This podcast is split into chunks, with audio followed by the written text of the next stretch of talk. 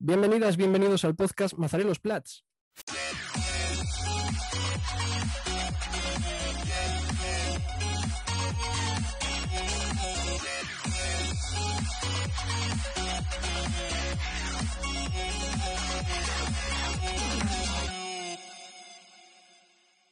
Bueno, em, hoy nos apartamos de la tónica habitual. Como sabéis, eh, el resto de programas, los que nos habéis estado siguiendo, pues han ido dedicados al, fenómeno del videojuego, en concreto, eh, bueno, pues las implicaciones que tiene tanto a nivel de industria eh, como, bueno, las aplicaciones que se pueden dar del videojuego y sus consecuencias en distintos marcos de, y ámbitos de estudio.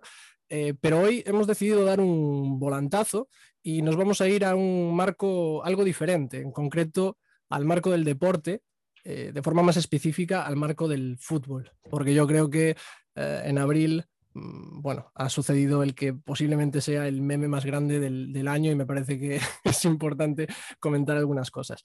Antes de adelantarme, eh, tengo que presentar a las personas que están conmigo hoy. empiezo por ti, ya que el último día no has, podido, no has podido venir. Carlos Pérez, ¿qué tal? ¿Cómo estás? ¿Qué tal? Pues aquí andamos un día más con, mis panitas, esperando a comentar un poco. ¿Eh? ya incorporado. Y por otro lado, eh, nuestro profe de confianza, que se suma, da igual el tema que le tires, él se suma eh, a conversar con nosotros. Emilio Pita, ¿cómo vas? Muy bien, aquí con complejo de todólogo, así que todo correcto. Con la camiseta del Depor eh, muy bien escogida para el tema. por otro lado. Sí, pues vamos a hablar de, de fútbol y un poquito de, pues no sé, filosofía y tal, pues el otro día me decía Carlos que su padre era estoico porque era del Zaragoza. los que somos del Depor, vamos, el estoicismo a la enésima potencia. Hostia, lo, pasamos mal, ¿eh? Sí que lo, pasamos, mal. Pero ahí estamos, no pasa nada. Bien, antes de empezar, el spam de siempre, obligatorio. Estamos en YouTube, Spotify, Evox e Instagram. Entonces os invitamos a seguirnos en las distintas redes porque, bueno, entre otras cosas nos ayuda a interactuar con vosotros. Además, a partir de ahora vamos a intentar ir subiendo eh, el material que utilizamos para el desarrollo de los podcasts, por lo cual, bueno, si alguien está interesado eh, en, seguir investigando, leyendo al respecto de estas cuestiones, pues tiene referencias ahí. Y por supuesto, si queréis eh, contrastar también la información que, podemos dar por aquí, pues bueno, tenéis ahí eh, referencias. Entonces, nada, todo lo que sea apoyarnos en las distintas redes, nosotros lo agradecemos un, montón. Nada, si no tenéis nada que decir, chicos, empiezo contextualizando un poco. Como quieras, adelante. Bueno, eh, bueno, como sabéis, el tema que nos ocupa hoy, eh, como ya habremos puesto en el título del vídeo, es el tema de la Superliga Europea. Es decir, este proyecto eh, que, como sabéis, o nos han hecho, se ha hecho público que llevaba tres años en, desarrollo y que se ha hecho oficial el pasado domingo 18 de abril. Como sabéis, capitaneado por el actual presidente del Real Madrid, Florentino Pérez. ¿no? Según hemos podido ver en las digamos, en las informaciones que se han hecho públicas, era un torneo que, bueno, que se pretendía eh, fundar una especie de competición conformada por los eh, clubes más importantes y por supuesto también más ricos de las distintas ligas europeas. La idea inicial era que fueran 20 equipos los que constituyesen esta competición, pero como sabemos, los que se han hecho eh, bueno, los que hemos conocido han sido los 12 primeros, que eran los 12 fundadores repartidos entre la Liga Santander, la Premier y el Calcio. Paso a numerar para que los tengamos en mente. Por parte de la Liga Santander había tres en España, Atlético de Madrid, Barcelona, Real Madrid. Por parte de eh, la Liga de la Premier en Inglaterra había seis, Manchester United, Manchester City, eh, Arsenal, Liverpool, Chelsea y Tottenham, si no me equivoco. Y la tercera era el Calcio, con otros tres equipos, Inter, Juventus y Milán. A estos 12 equipos fundadores, la idea era que eh, luego viniesen tres equipos invitados. Según lo que hemos podido ver en los documentos oficiales, no se, no se especifican tampoco cuáles son los criterios de invitación de estos equipos. Y a esos 15 se sumarían más adelante otros cinco que ascenderían a la Superliga Europea por méritos deportivos tampoco especificando en qué consisten esos eh, méritos deportivos. Mola porque, perdón que te corte, pero los otros equipos tienen que ser por méritos deportivos. Los 12, fundadores, eh, bueno, eh, puede ser que vayamos por la mitad de la liga italiana, algunos, o de la liga inglesa, sí, bueno, pero ¿qué le vamos a hacer, amigo?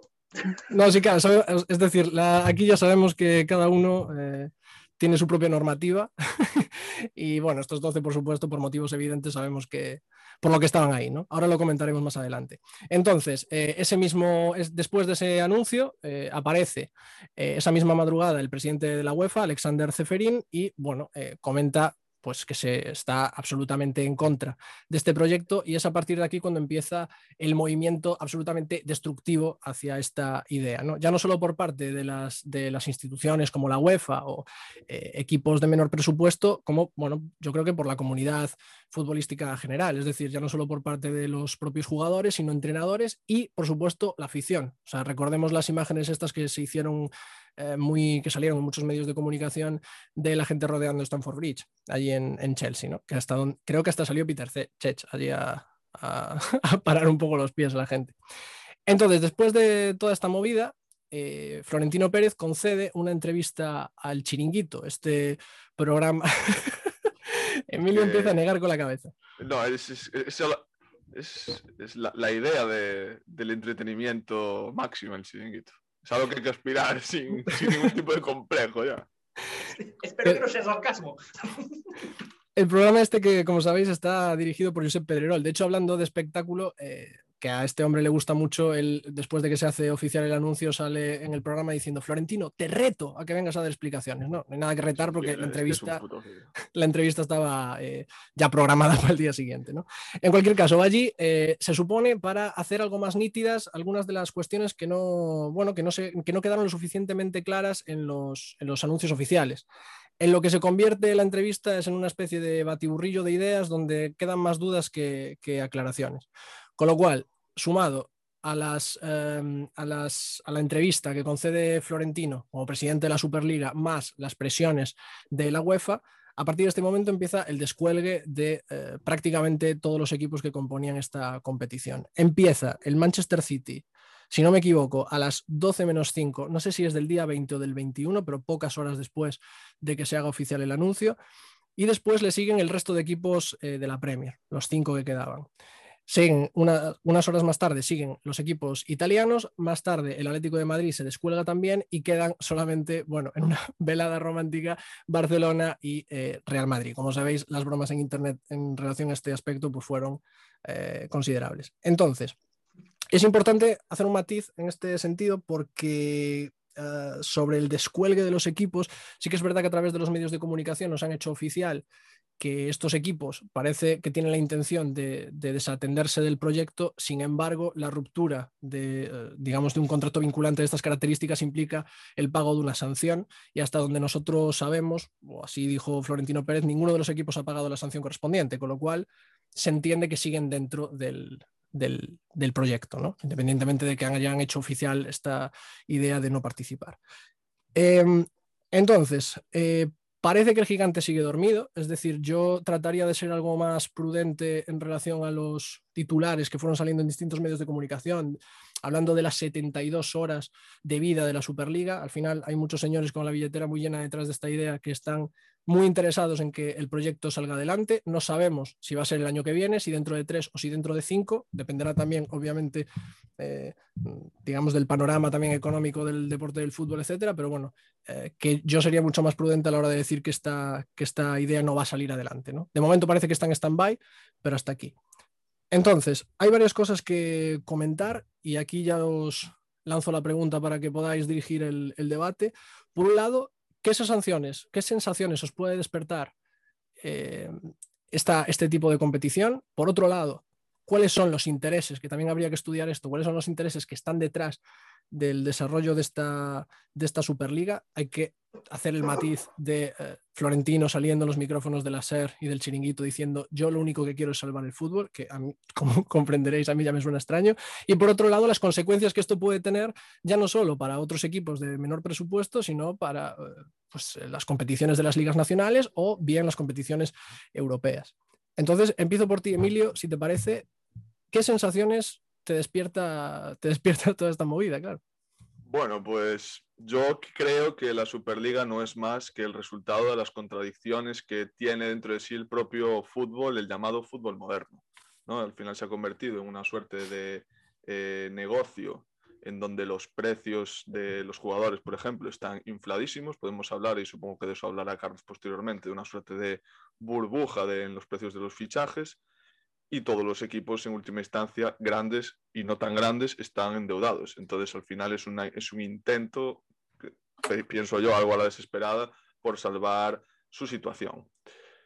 ¿Qué otras sensaciones me provoca? Me provoca un poco de como aficionado, y yo aquí voy a hablar más desde la pasión que la razón, me provoca un poco de enfado, ¿no? Porque, bueno, yo reconozco que peco, como muchos pecamos, de esa imagen idealizada y romantizada del fútbol, quizás de un fútbol que no hemos vivido eh, directamente o del que recordamos muy poco, pero del que hemos leído, hemos visto partidos en diferido y comparamos ese fútbol que había antes de que se convirtiese en un absoluto eh, negocio, como un mero medio para lograr unos fines económicos, con lo que hay ahora. ¿no? Eh, yo, ¿qué quieres que te diga? Hay algo de positivo en esto, que es que parece que en buena medida han sido los aficionados los que han echado para atrás, o eso es la sensación que me da, por lo menos en algunos equipos, sobre todo los de la Premier, la, creación de esta Superliga. ¿no? Al final la Superliga es una liga privada, como muchas otras de las ligas nacionales, pero una liga privada donde se impide que buena parte de los equipos históricos de Europa participen en igualdad de condiciones. Ya no participan en igualdad de condiciones por cuestiones de repartos de derechos y por cuestiones de, de financiación, pero es que esto ya es ir de cara ya totalmente, quitarse la careta y decir, bueno, nosotros nos vamos a montar nuestro chiringuito y luego ya tres o cuatro puestos, las obras, se las vamos a dar a los que, por méritos deportivos, como decía Carlos, manda narices, ¿no? Pues por méritos deportivos sí. vas a ganar una, un sitio en la mesa de los mayores. Esto es un poco la cuestión, ¿no? Claro, a mí me resulta muy simpático, ¿no? Que esto lo hagan unos señores que seguramente, si les preguntas sobre sus negocios, ellos te dirán que consiguieron lo que consiguieron, el sobre su frente, compitiendo, luchando y esforzándose más que los demás. Claro, y ahora tú lo que estás haciendo es precisamente impedir todo eso. Es decir, tú no vas a...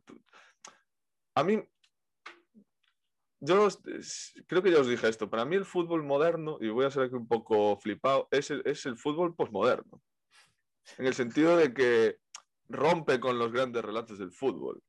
¿no? Si decimos que la posmodernidad es la época de la ruptura o la desaparición de los grandes relatos, si hacemos esta analogía, el fútbol moderno realmente es un fútbol posmoderno, porque cada vez se impide más las grandes gestas a las que estamos acostumbrados, de un Valencia ganando la liga o de un Depor o de eh, equipos de media tabla compitiendo de tú a tú con los grandes durante toda la temporada. ¿no? Ahora por ejemplo, esta temporada se está dando algo sin parangón hace bastante tiempo, que es cuatro equipos muy apretados luchando por la liga. Pero esto no es la tónica de la liga española en los últimos años. Entonces, claro, yo, yo hago esta analogía porque poco a poco lo que se está haciendo es romper todos esos relatos de gesta que tanto nos gustaban a los aficionados de la posibilidad de que improbable, pero la posibilidad de que un equipo de media tabla compitiese de tú a tú durante toda la temporada con un equipo grande. Esto no es solo culpa de la Superliga, ni mucho menos. Esto lleva pasando muchísimo tiempo. Y esto es algo que también nos tenemos que preguntar. Nosotros estamos aquí rajando de la, de la Superliga, ¿no? Y decimos que nos han robado, que nos quieren robar el fútbol, que lo van a matar, que el fútbol así va a dejar de ser de los aficionados. Y la pregunta es si no lo ha dejado de ser ya. Porque ahora mismo tenemos en la semifinal de Champions a, dos equipos que se han sido construidos a golpe de tanonario y han gastado miles de millones de euros en las últimas temporadas para lograr el objetivo que aún no han cumplido. Y yo espero que no cumplan, que es ganar la, la, Champions, la Champions League. Entonces la pregunta es, ¿es la Superliga el culmen de la expropiación del fútbol a los aficionados? o es algo distinto? Yo creo que es el culmen, es un fenómeno más. ¿no? Y algunos nos lo venden, Florentino Pérez entre ellos, nos lo venden como eh, un intento precisamente de romper con esa dinámica del fútbol actual de entrada de grandes fortunas a equipos históricos que corrompen totalmente la competición e impiden todo tipo de meritocracia en el deporte. ¿no? Entonces yo lo que preguntaría es si es simplemente una conclusión de todo un proceso que se lleva desarrollando en las últimas décadas o si es algo diferente. Eso es lo que yo, bueno, dejaría aquí para debatir. Yo me quedaría con esa idea que pones tú sobre la mesa de, del fútbol moderno, igual es que se ha vuelto posmoderno, es decir, que ha roto pues precisamente. Ha roto precisamente con ese relato del, esfuerzo, del mérito, del trabajo de los equipos y ha construido, pues digamos, un relato donde, donde digamos, el, talonario ¿no? pesa más que lo demás. Eh, Carlos, ¿cómo lo ves? Sí, bueno, yo, en relación a lo que acaba de decir aquí Lyotard, eh, pues eh, bastante de acuerdo, sobre todo, sobre todo con, con el tema de, de que esto es, realmente algo como progresivo, donde finalmente, de hecho, a la Superliga se ha opuesto una amplia mayoría que hasta entonces, pues, no fue viendo como esa especie de pendiente resbaladiza que empezó, no, bueno, que se fue mm, agudizando con temas como el bar, como el tema de las camisetitas con dragones, del Real Madrid, de las camisetitas de, colores, de los distintos equipos al margen del escudo y de los colores eh, históricos que tuviese ese equipo, de, Maldini eh, enriqueciéndose a costa del, juego. Entonces, para mí, eh, la Superliga es básicamente eso, como tú comentabas, ya la la agudización, digamos, de, estos hechos. Y en relación a lo, que comentabas también del fútbol como negocio, sí, o efectivamente, claro, o sea, el fútbol es un negocio, pero lo cierto es que es un muy mal negocio y este es el, punto en el que, del que yo quería, quería hablar. En general, los clubes de fútbol son una puta ruina, sobre todo los más grandes. Eh, Real Madrid, Barça. Manchester United quizás sea una excepción, o por lo menos lo, era antes, que realmente resulta rentable a término, en términos empresariales, de unos ingresos capaces de superar a los gastos, pero en general son una puta ruina. Eh, por ejemplo, en, la Liga de Fútbol Profesional, que es mm, igual el caso más loco de esto, porque deriva de unas desigualdades ya, ya iniciales, como antes comentabas, Emilio, que en la Liga Española era la única en la que hasta la temporada 2016-2017, si no me equivoco, donde los derechos televisivos se vendían individualmente por los equipos. Lo cual, al aficionado esto más o menos le beneficiaba porque las plataformas televisivas tenían que competir y esto suponía eh, unos derechos televisivos más bajos, por lo general, esto lo que hacía era crear una mayor desigualdad y tenías al Barça y al Madrid eh, como auténticos outliers eh, ganando unas cantidades estratosféricas y eh, creo que se llevaban el 17% de todos los derechos televisivos y el resto de equipos pues con las migajas que, le quedaban, utilizando la metáfora que tú usabas con la, con la Superliga. Pero los clubes de la, de la Liga Española acumulan con, Hacienda una deuda de 700, acumulaban hasta los datos que yo tengo, acumulaban una deuda de hasta 750 millones de euros con Hacienda, los clubes españoles. Y por el otro lado, los clubes de fútbol, eh, los ingresos que pueden recibir, no, ninguno de estos clubes, si cotizase en bolsa, por decirlo de alguna manera, serían más que, con suerte, los últimos del IBEX 35 para hacer una, analogía. A esto me refiero con que los clubes de fútbol son una puta ruina. Eh, el negocio del fútbol lleva desde hace tiempo siendo una puta bomba a punto de explotar. Y la Superliga es un intento para, no para salvar el fútbol, porque como decía Martín antes de, yo he venido aquí a salvar el fútbol.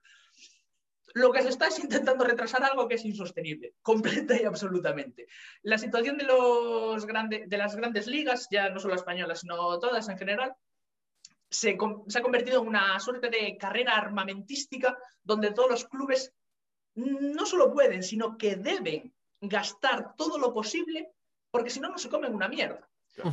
Esto eh, se debe a que lo, esto se debe a que los, los, clubes básicamente no son más que canales por los que el dinero entra, pero no para quedarse en los clubes, sino para dárselo a los futbolistas entre otras cosas, porque el fútbol eh, tiene lo que los economistas llaman un problema de apropiabilidad.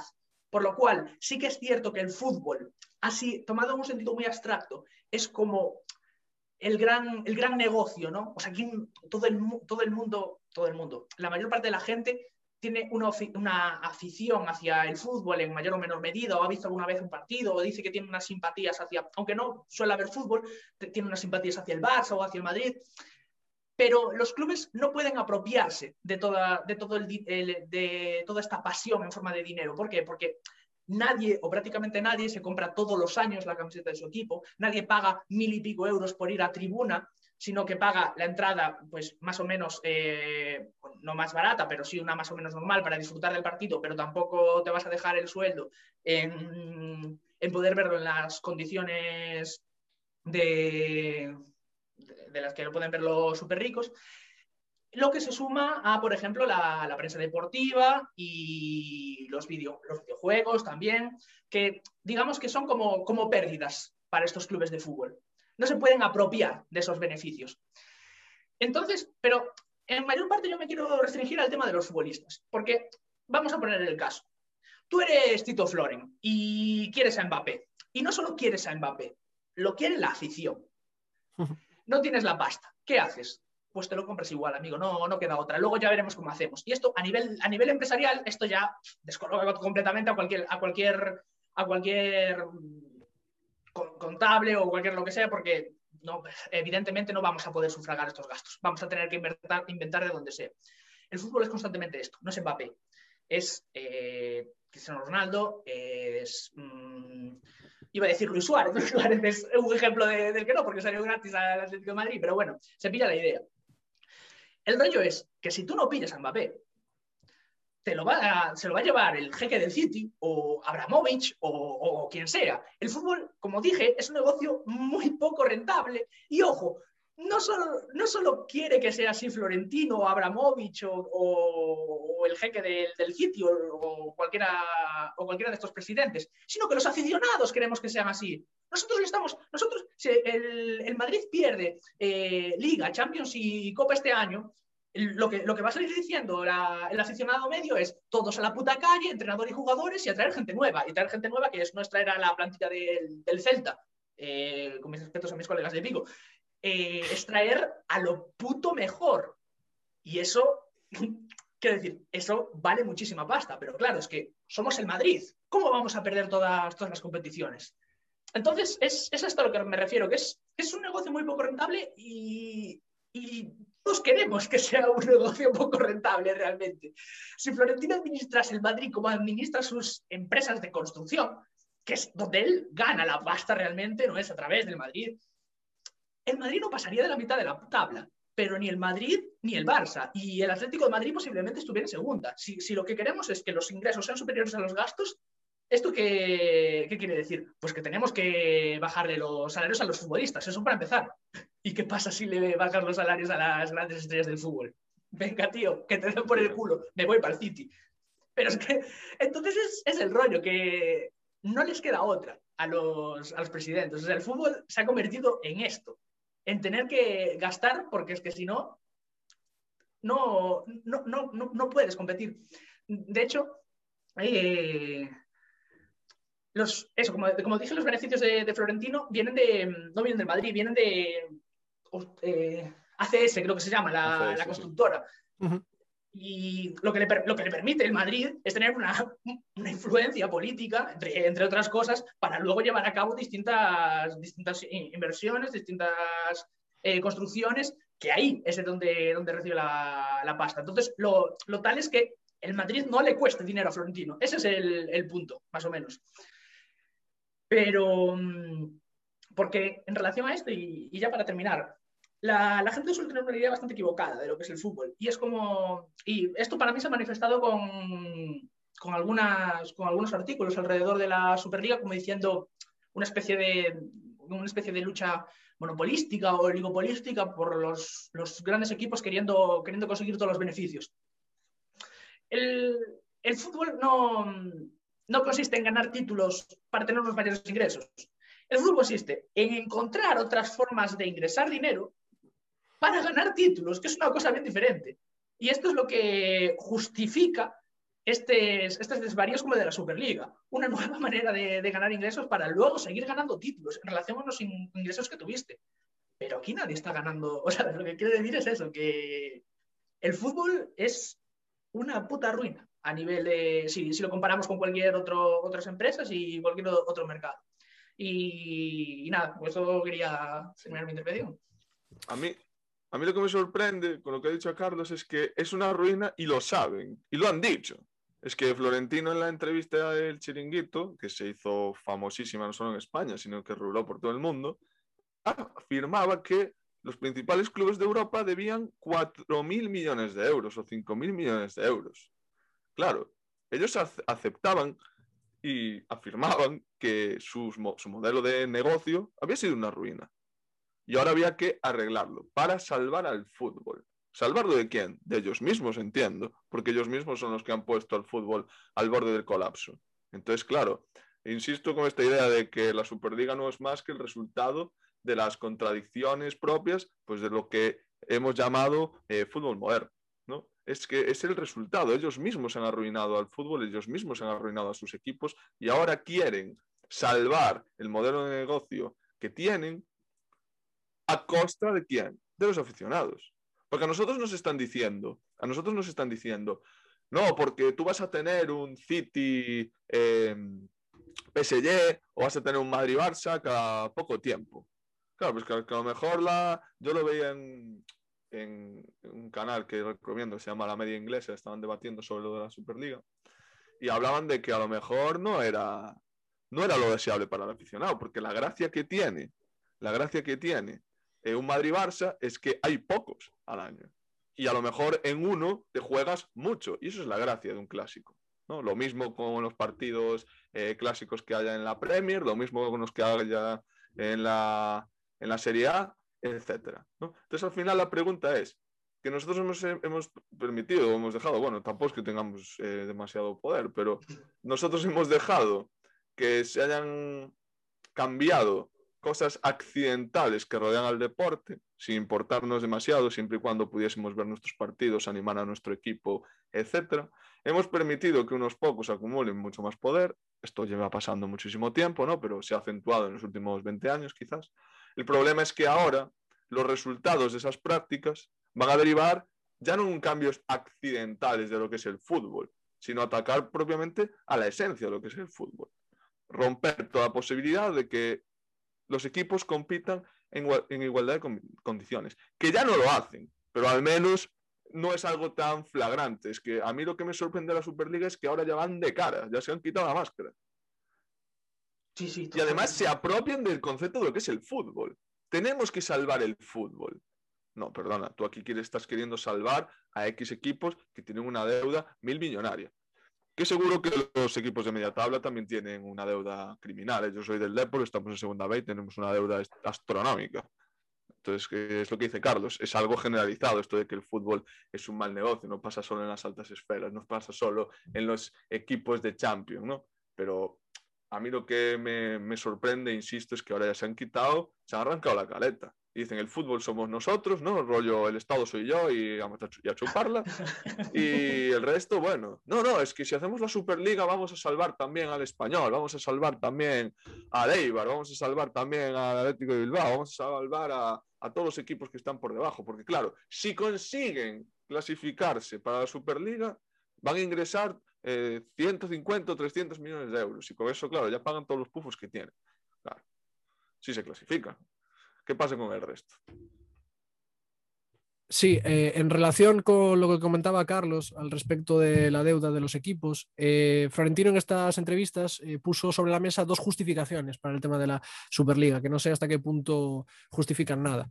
por un lado habló en relación a los derechos televisivos y dijo, por ejemplo, que con la situación actual del fútbol, lo que estaba sucediendo es que los equipos menores eh, estaban ganando dinero en la medida en la que los derechos televisivos implicaban prácticamente el 100% de los, de los gastos que tenían. Esto no sucede en el caso de, los equipos grandes, que me parece que habló de un 25% en el caso de Barcelona y Madrid. Con lo cual, obviamente, aquí se ve eh, el endeudamiento que tienen estos equipos en relación con los, con los pequeños que en cualquier caso los pequeños también están endeudados. Yo creo que, aprovechando que, Emilio lleva la camiseta del Deport, igual el caso que más conocemos de cerca es este, eh, las deudas eh, del, Deportivo aquí de La Coruña, que, que, bueno, que fueron un caso también muy representativo de, de cómo está el asunto. Y otra justificación que puso sobre la mesa fue el caso de, eh, digamos, de que, de que estaba habiendo un eh, porcentaje muy alto de jóvenes, me parece que habló entre los 16 y los 25 años aproximadamente, que eh, estaban mostrándole mucho más interés a otro tipo de plataformas que al hecho de ver los, los partidos. Mm, esto lo acusaba al hecho de que cada vez había más partidos de fútbol, pero, con un, pero partidos de fútbol que él decía que eran aburridísimos o que no tenían ningún tipo de interés. Esto es lo que es representativo si observamos cómo la Liga de Fútbol Española eh, le está cediendo ahora los derechos a gente, bueno, a Twitch, por ejemplo, para que Ibai pueda retransmitir los partidos, entiendo para precisamente volver a recoger toda esa audiencia que se está marchando, todos esos aficionados que están mostrando interés por otro tipo de cosas, en palabras de Florentino, por la Play, o eso dijo en, me parece que en el o en, o, en, el Chiringuito, o en el caso de Maldini, eh, se ve también eh, con relación a su canal de YouTube como la, eh, la Liga de Fútbol aquí en España le está cediendo las imágenes para que él pueda comentar las jugadas más interesantes de los partidos que se están jugando en ese momento. Antes él ponía imágenes, ahora ya puede poner, ya puede poner pues vídeo, etcétera. ¿no? Carlos, si quieres comentar alguna cosilla que, de lo que dijo. Sí, de hecho me parece quedas bastante en el, punto importante con dos cosas, ¿no? Con, con, lo que comentabas precisamente de cuando de cuando mm, Florentino habla de, de, los videojuegos y tal, porque joder, eh, uno, de, los, uno de los juegos más, quizás el más vendido puede ser que sea el FIFA, ¿no? Esto te pregunto a ti porque sí, ¿no? Lo es. Claro, el rollo es, tú eh, coges el FIFA y eres un puto forofo del Madrid o, o del Depor si tienes un problema como tiene Emilio. No está en el FIFA, que estamos en segunda vez. Hostia, es verdad. Vaya fail. Lamentable. Era para hacer daño. Bueno, continúo. Eh, tú. Bueno, ya está, no, la bromita ya. Ya basta. Tú puedes coger al, al Madrid, puedes jugar con él todo lo que te dé la gana, que el Madrid no va a recibir nada por ello no va a recibir nada por esa pasión desbordada que tienes, que tienes con, por tu equipo. Eso es lo que, lo que, hablábamos lo que hablaba antes del, problema de, de propiabilidad de, que tienen los clubes de fútbol en este sentido. Y, luego en relación a lo de que los que Florentino dijo algo así, como que los equipos pequeños eran los que se estaban beneficiando. A ver, mm, claro, eh, aquí está, evidentemente está hablando en términos relativos, y aún así o sea, habría que ver a qué equipos pequeños se refiere, porque si se refiere a los que están en segunda o segunda B, podríamos darle la razón. Si se refiere a cualquiera de los que están en primera, posiblemente no, porque para estar en primera tienes que estar endeudado. Si no, no estás en primera. O sea, quiero decir, el Barça y el Madrid se pueden permitir, lo que, lo que hablaba antes, por estimaciones eh, econométricas de, un libro, voy, a hacer como Doraemon, voy a sacar de mi peto mágico esto, que es un libro que se llama Soccernomics, que es un libro un poco antiguo, ya es del 2010 o algo así. Entonces aquí habla de, la deuda de, la Liga de Fútbol Española, por ejemplo, en, la sitúa en, en 2.000 millones, creo que era. Eh, cuatro años después estaba en cuatro ya. Mm, no quiero pensarme ahora después del COVID y toda la vaina. Mm, pero bueno, para poder hacernos una idea de las cifras que estamos manejando. En relación a lo que a lo que estaba diciendo, pues eso, que el Barça y el Madrid, si, bueno, pues eh, intentan, en vez de maximizar los títulos, tienden a hacer como haría una empresa normal, según la teoría económica, y maximizar sus, eh, su beneficio, estaría en la mitad de la tabla para abajo, más o menos. Y, el, y a lo mejor a día de hoy el Atleti también, pero el resto de equipos estarían en segunda división. Porque no, eh, lo que hablábamos, no es que al ganar títulos ingreses más pasta, sino que ingresar más pasta te permite ganar títulos, porque si no, no puedes traer a, los jugadores. Este es el, punto clave. Entonces, por ejemplo, en, el libro este que os, estaba comentando, aunque las cifras están desactualizadas, evidentemente, pero bueno, para, poder hacernos una idea, está el Depor, que es eh, vuestro ejemplo. Y el Depor, dentro de los equipos pequeños, era de los que más deuda tenía. Estamos hablando de, joder, de que el Depor tampoco nunca aspiró a ganar la Champions, ¿sabes? Ni, estuvimos un año ahí que nos la robó el de Mourinho. Ah, que a mí me cae bien Mourinho, eh, pero... Pero digamos que tampoco era, o sea, quiero decir que no, no es el Madrid y el Barça. Además del Depor, hay unos equipos que su caso era muchísimo más evidente, que eran el Atlético de Madrid y el Valencia. El Atlético, te estoy hablando del Atlético del 2010, no del Atlético de a partir de 2016 o, bueno, los años cuando ya empezó a forjarse lo que es ahora el Atlético. El Atlético y el Valencia tenía cada uno en porcentaje de, de la deuda total de primera división un 15%. El Atlético y el Valencia. Esta deuda es evidente, o sea, es evidente que Valencia no va a pagar a sus acreedores en la puta vida, porque es absolutamente imposible. Con, mis respetos para David, si está viendo esto que es del Valencia, y pues lo mismo que tú, Emil, pues también ya bastante, y mi padre, que es del Zaragoza, ya bastante problema tenéis. Pero el rollo es que eh, los, no por ello los delanteros del, Valencia dejan de venir en, en, descapotables a entrenar, ¿sabes? Y lo jodido es eso, que esos descapotables los estamos pagando nosotros con nuestros impuestos, porque los, los bancos y los gobiernos locales, evidentemente, eh, bueno, consiguientemente el Tesoro Español van a o sea, lo que hacen es subvencionar estos clubes. Y esto es, es que es eso, ¿sabes? El, el fútbol es un negocio, sí, pero es realmente un negocio de mierda. Y, y la Superliga, lo, lo, he dicho ya mil veces, por tanto por Emilio como por mí, como por Martín, es ya el decir, nos quitamos la careta. Vamos a, necesitamos pasta si queréis que el, que el fútbol siga, siga, siendo lo que soy. Y ese es el, para mí eso es lo, lo, sustancial de todo, de todo esto. No sé si tienes algo que decir, Emilio. Sí, yo solo, bueno, si, por continuar con esto, eh, a mí me gustaría hablar, pues precisamente de, de cómo esas contradicciones que tienen los clubes y que tiene el modelo del fútbol, de las que tú has hablado, también se da en nosotros, los aficionados. Nosotros vivimos constantemente una contradicción, una contradicción, sobre todo pues si eh, se apoya a los equipos eh, grandes, eh, y bueno, y aunque no, pero vivimos en la contradicción de pedir y demandar constantemente nuevos fichajes, nuevos entrenadores, nuevas plantillas, etcétera, etcétera, como es normal, como es normal. El problema es que la forma que tiene el modelo de fútbol actualmente para dar cuenta de esas peticiones que hacen los aficionados es precisamente endeudándose estratosféricamente. Entonces, claro, nosotros estamos en esa contradicción que, tú, estás que tú estás diciendo también, ¿no? de pedir, pero luego ya nos da un poco igual cómo cumplan esas peticiones. Y al final, a lo mejor, precisamente el cumplir esas peticiones de la forma que lo están haciendo es lo que está perjudicando verdaderamente a la esencia del fútbol. Eh, yo insisto, y ya por cerrar con lo que empecé, yo reconozco que peco de esa visión romántica del fútbol, ¿no? De el fútbol inseparable de la política, de la comunidad, de una idea de identidad fuerte, de unos colores, un lugar, una tierra, eh, una nación incluso, ¿no? Y claro, todo eso está muy bien y todo eso es lo que nosotros deseamos, pero es que ahora el fútbol es más. Y es lo que tú dices, es un mal negocio. Es un mal negocio que al final el que perjudica verdaderamente es al aficionado. Es al aficionado, porque resta competencia y resta o impide esas grandes gestas que nosotros ya no vimos demasiadas, pero que aún así añoramos, ¿no?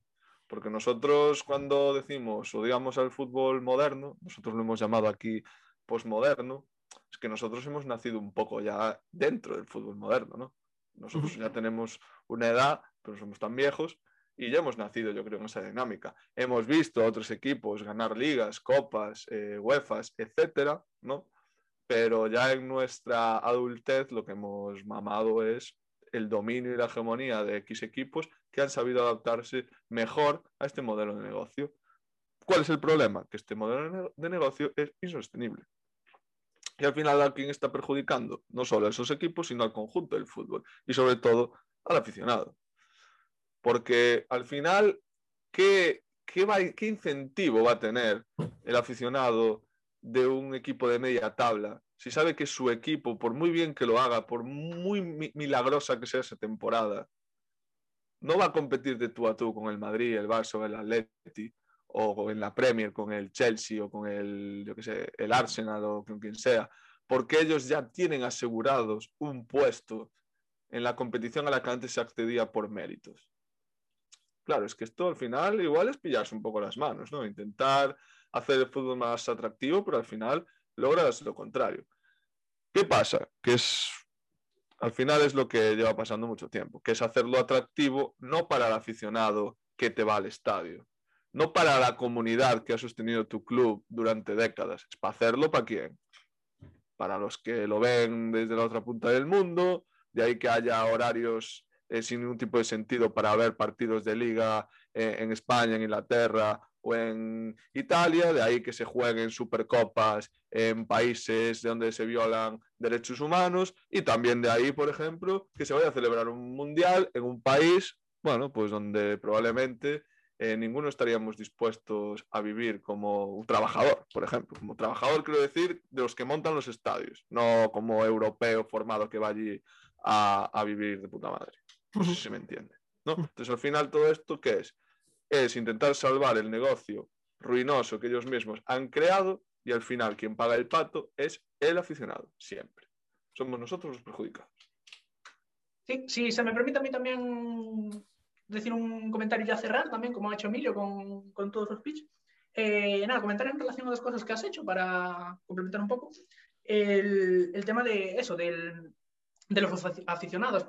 Eh, como comentábamos, los aficionados eh, son los que motivan también, al fin y al cabo, que, los clubes, o sea, que los, presidentes de los clubes actúen eh, mal desde un punto de vista empresarial. Porque lo que decíamos, el, aficionado del Madrid, en el momento en el que, el Madrid no gane los títulos que debe de ganar porque es el Madrid, o lo mismo para el Barça o los grandes de Europa, el aficionado, eso, el entrenador a la puta calle y media plantilla también a la puta calle. Y el día siguiente eh, te sale Florentino diciendo, mira, eh, acabamos de hablar con Zidane y viene el entrenador sin tener el, el carnet, por otro lado, que esto ya, ya, ya sería otro, otro debate alrededor de, de, las, de lo que le permite el Real Madrid eh, y no se le permite a, a, los mortales. Pero bueno, el rollo es ese. O sea, tú imagínate que en una empresa cualquiera eh, despidan al, al, puto, yo qué sé, eh,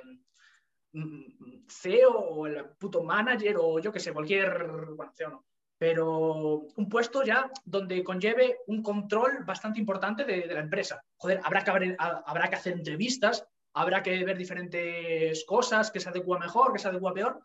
En el fútbol al día siguiente tienes un entrenador ya, y ya tienes que, tienes que tener un, Ya se le pide que en los primeros partidos de unos buenos resultados, o, si no da unos buenos resultados, que apunte a ellos. Mm. Eso es muy jodido. O por no hablar de que nunca en la historia del fútbol ha habido una mujer como entrenadora, que eso sería algo que ver también. porque al fútbol se En primera en las grandes ligas, no, claro. Se ha, hablado de la, del, se habla de muchas cosas con las que yo discrepo en cierta medida, como es el techo de cristal y ciertas cosas. Al fútbol se le ha permitido una discriminación completa y absoluta, porque, ¿qué, qué pasa? Se teme, se teme que, el equipo eh, diga, ¿qué me va a decir una mujer a mí? Esta clase de cosas. ¿O qué me va a decir este tipo? Como pasaba con Mourinho, ojo, Mourinho no fue un gran jugador de fútbol. Fue un jugador muy mediocre. Y sin embargo, como entrenador, si no el mejor, es uno de los mejores entrenadores de la historia.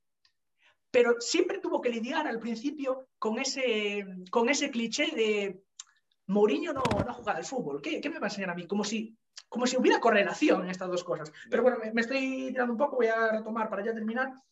Y por otro lado, en lo que, retomando lo que hablabas del, mal negocio también, está que el problema también del fútbol es que a pesar de ser un mal negocio, eh, es un negocio muy estable, por otro lado, porque yo qué sé, bancos como Lehman Brothers en la, en la crisis eh, se fueron a la mierda. Pero ¿cuántos clubes nosotros de los, de, los de, primera fila hemos visto que se hayan ido a la mierda? No, porque cuando tienes un, cuando has llevado a cabo una, una, dirección lamentable, te vas a segunda o te vas a segunda B. Tú imagínate que, esto pudiera pasar en un mercado, digamos, más, más normal, rollo, eh, yo qué sé, Larsa, cuando fue que se, estaba yendo a la puta mierda. Mira, vamos a, sacar unos yogures malísimos para, para un público mucho menos exigente y nos vamos a mantener así no pueden, no hay una segunda, una segunda división de yogures.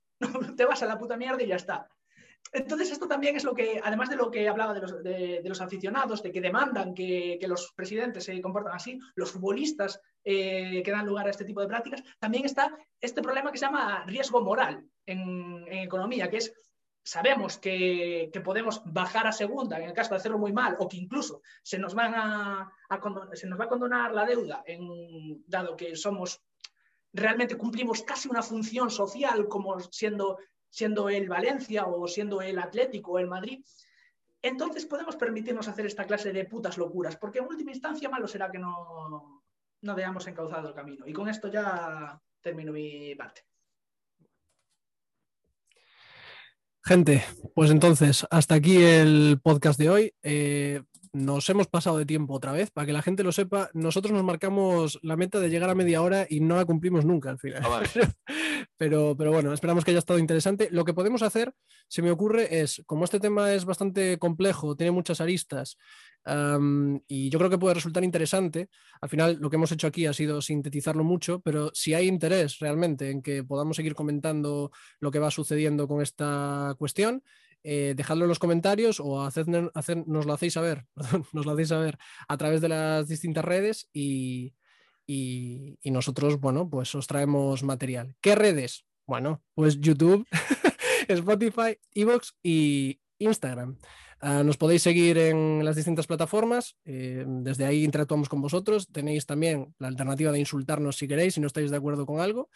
Eh, y en principio nada más. Emilio, Carlos, mil gracias. Venga. Nada, gracias a ti. Hasta la próxima. Nos vemos, gente. Nos vemos. Chao.